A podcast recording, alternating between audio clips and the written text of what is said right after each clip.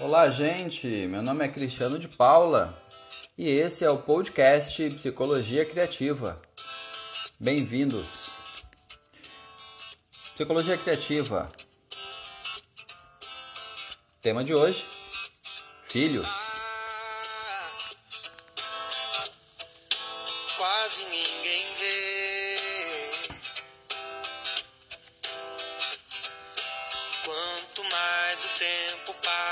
Mais aumenta a graça em te viver.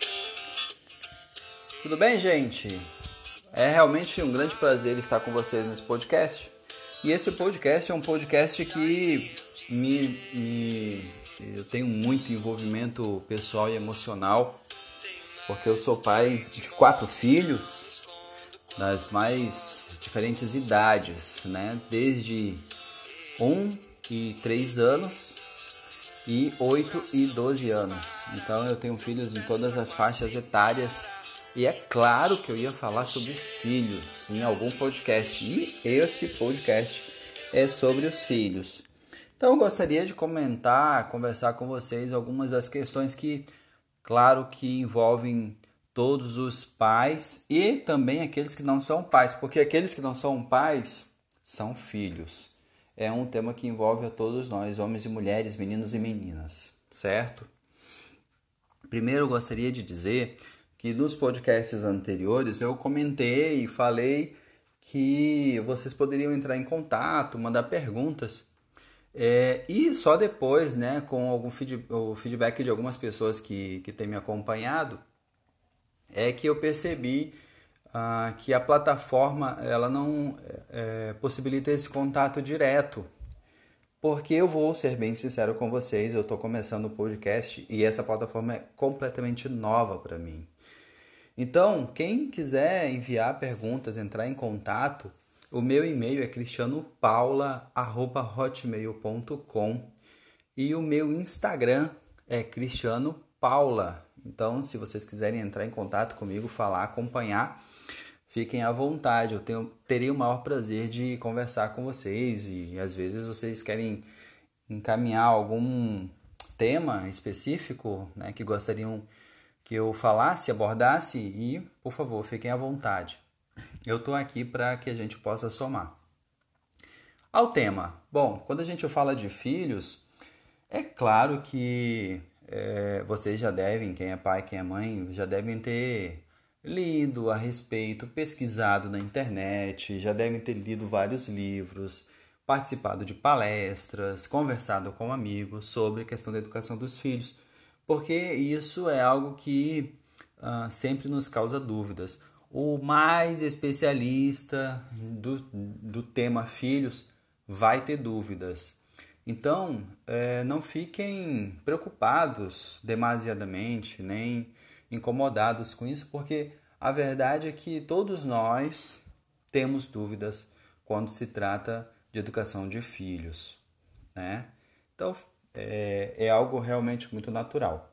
Bom, quando a gente fala de filhos, a gente está falando de um universo bastante amplo e, e às vezes talvez a gente precise voltar para contemplar algumas questões que não vão ser abordadas nesse podcast. Porque eu não pretendo fazer um, um podcast muito longo. Em tempos de mídia social, qualquer coisa que seja longa demais, ela, ela é, precisa de tempo. E uma coisa que está cada vez mais escassa é tempo. Falando em tempo, quando a gente fala de filhos, como nós temos, estamos tendo dificuldades de administrar o nosso tempo com os filhos, né? E a rede social, de uma maneira geral, tem impedido ou dificultado um pouco dessa relação com os filhos. Sejam os pais muito envolvidos na, na mídia social, né? Instagram, Facebook, WhatsApp, e todos os outros sejam os filhos agora, é, meio que devolvendo ou copiando isso que foi sendo, que foi sendo uh, copiado, aprendido com os pais, né? E tem uma, uma chargezinha que eu gosto muito, provável que alguns de vocês já tenham até visto aí na internet. Tem duas mães num banco, banco de praça conversando. Uma mãe está com um livro na mão e a outra mãe está com o celular. Ah, o filho da mãe que está lendo está com um livro. E o filho da mãe que está com o celular está com um celular. A mãe que está com o celular pergunta para a mãe que está com o livro: Como que você faz para o seu filho gostar de leitura? É uma pergunta até retórica, né? Nem precisa de resposta. A, a, a clareza está na própria imagem. Os filhos eles vão seguir os nossos exemplos. Isso é, é muito correto, mas não é 100% correto. É, digamos que 90% correto. Por que 90% e não 100% correto, Cristiano? Bom, porque os nossos filhos, eles não estão numa, numa redoma, eles não convivem apenas conosco e não têm apenas os pais como exemplos. Então, na escola, uh, na sociedade, no condomínio, uh, na casa da avó, do tio, do pai ou da mãe se são separados. Outras pessoas vão apresentar outros exemplos. Então, é claro que os pais vão fazer a sua parte, devem fazer a sua parte, mas também devem instrumentalizar os filhos para perceber de maneira clara e crítica o que está ao redor e o que é bom e o que não é bom, o que é saudável, o que não é saudável para cada realidade. Então vejam, quando eu estou falando isso, eu estou pensando também naquele, naquele jovem, naquela criança que muitas vezes está em dúvida com relação às referências ou que vê nas atitudes dos pais um, atitudes que não são muito prazerosas na opinião dele. E é ideal que os pais conversem de maneira clara, mas também ouçam os filhos com muita atenção, não só aquilo que os filhos estão falando verbalmente, falando com a boca, né? Parece meio óbvio isso, mas os filhos também falam pelos gestos, os filhos também falam pelas suas atitudes. Os filhos também falam pelos seus comportamentos. Os filhos conversam com os pais através do seu silêncio. Então, se seu filho chega em casa e vai direto para o quarto e não interage com o restante da família e se tranca no quarto, e aí a gente está falando muito provavelmente, mais evidentemente, com sobre o adolescente, né? É, o ideal é que para evitar que isso aconteça, é importante criar uma rotina, um, o que eu chamo de ritual familiar, o, a convivência familiar. Não dá para. Eu sei que em tempos de mídia social e na correria do dia a dia, muitas vezes a gente não consegue almoçar com os pais, principalmente em cidade grande, né? É, almoçar com os pais é quase artigo de luxo em muitos lugares no país. Mas naquilo que for possível, seria muito bom que isso é, se conservasse pelo menos uma vez por semana, pelo menos os finais de semana, de ter toda a família reunida, sem celular, sem distrações, sem televisão, e as pessoas pudessem conversar e falar. Uh, os jogos de tabuleiro, né, eu acho que é uma boa pedida é, para reunião familiar, é, por que, que eu estou falando disso? Porque muitas vezes os filhos eles, eles sentem a necessidade de se sentirem integrados, aceitos na família, né? Uh, tem um terapeuta que eu, que eu gosto muito e num dos cursos que eu fiz com ele, o terapeuta é Adalberto Barreto, ele é do Ceará, ele tem um trabalho maravilhoso lá em terapia comunitária e faz trabalhos no Brasil inteiro, inclusive trabalhos é, com a Unesco, ele diz que se um filho chama muito a atenção, é porque esse filho tem dúvidas.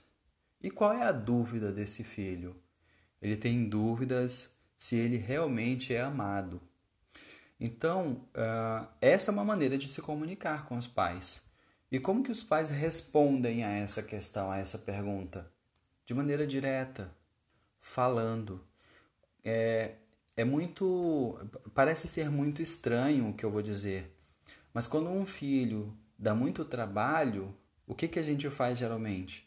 A gente coloca de castigo, a gente dá umas chineladas, a gente briga, a gente xinga, não é? Grande parte das pessoas fazem isso e vocês sabem que isso é verdade. O que, que a gente deveria fazer? É abraçar o filho, é incluir o filho, é dizer ao filho quanto ele é amado. Peraí, mas se ele fez alguma coisa que foi prejudicial na casa, na família, com alguém, com o irmão, eu vou dizer para ele nesse momento que ele é amado? Bom, evidentemente que você vai fazer as correções que precisa, mas não vai ficar só nas correções. É interessante que em algum momento, pós correção, e quando estou falando correção, é a chamada de atenção, né? cada um vai fazer do seu jeito, uh, é conversar com o filho, é chamar o filho para conversar. Mas independ, é, depende da idade? Não, não depende da idade. Independe da idade. Conversar com filho independe da idade. Ah, mas seu filho é muito pequeno. Se meu filho tem um ano, se ele tem um ano, ele é capaz de entender. Se ele tem seis meses, ele é capaz de entender. Se ele está no útero, ele é capaz de entender, porque na verdade não são as palavras necessariamente que ele está entendendo, mas a intenção das palavras, o que está sendo colocado em, em, a nível de sentimento ali. Né? Já foi mais do que provado, a neurociência já mostrou, as, a ciência de uma maneira geral já mostrou que os filhos eles sentem a energia dos pais, eles sentem o amor ou o desamor dos pais. Bom, se a gente faz isso desde pequeno, isso vai sendo mais rebuscado, mais elaborado à medida que a gente cresce, evolui e amadurece. Então, se um filho adolescente, se um filho já chegou à adolescência, ele vai conseguir compreender isso de uma maneira mais adequada. Se o, né, e aí, se o filho está adulto, mais ainda. Eh, principalmente porque a gente está falando é, em condições normais de temperatura e pressão, né? A gente não está falando de, de estruturas patológicas, de transtornos psicológicos, a gente está falando de um organismo saudável, de uma pessoa saudável, razoavelmente saudável, vai entender sim, vai entender quais as intenções, o que está posto ali, por que está sendo chamada a atenção e, é, e ouvir. É muito importante que os pais ouçam o que, que o filho tem a dizer um desafio que é muito legal de fazer com os, com os filhos, né? E eu geralmente lanço esses desafios nas minhas palestras. Uh, pergunte para três pessoas como você está sendo como pai, como você está sendo como pessoa, como gente. Pergunte a três pessoas. Por que não duas? Por que não quatro? Por que não seis? O ideal é que seja ímpar, para não dar empate. Entenderam? Então, que seja pelo menos 3, 5, 7, 9. Mas nessa lista é ideal que não tenha duas pessoas. A primeira é a mãe, porque vai adoçar demais a mãe e o pai. E qual seria a segunda? Vocês sabem? O ideal é que não seja a sogra, para não, não salgar muito. Claro que eu estou brincando, né, gente? mas é, que sejam pessoas que vão conseguir falar de maneira franca aquilo que a gente precisa ouvir. E nessa lista é muito interessante que tem os filhos, ou que tenham os pais também, né? Ah, os tios, as pessoas que podem auxiliar a gente ao processo de crescimento, né? crescimento pessoal. Os filhos dão uma boa dica, eles são muito sinceros. Então eles, eles nos conhecem, nos conhecem verdadeiramente. E ouvir os filhos é uma boa maneira de compreender como eles estão, o que, que eles estão sentindo. Por que, que eu estou trazendo isso? Porque eu tenho acompanhado como psicólogo em clínica casos, situações, né? já acompanhei com 15 anos de, de profissão, situações as mais diversas em que os filhos, quando vão ao atendimento clínico, reclamam muito da ausência afetiva dos pais. Vejam, eu não estou falando da ausência física. Os pais estão em casa. Eu estou falando da ausência afetiva. Os pais estão em casa, mas o seu coração está distante.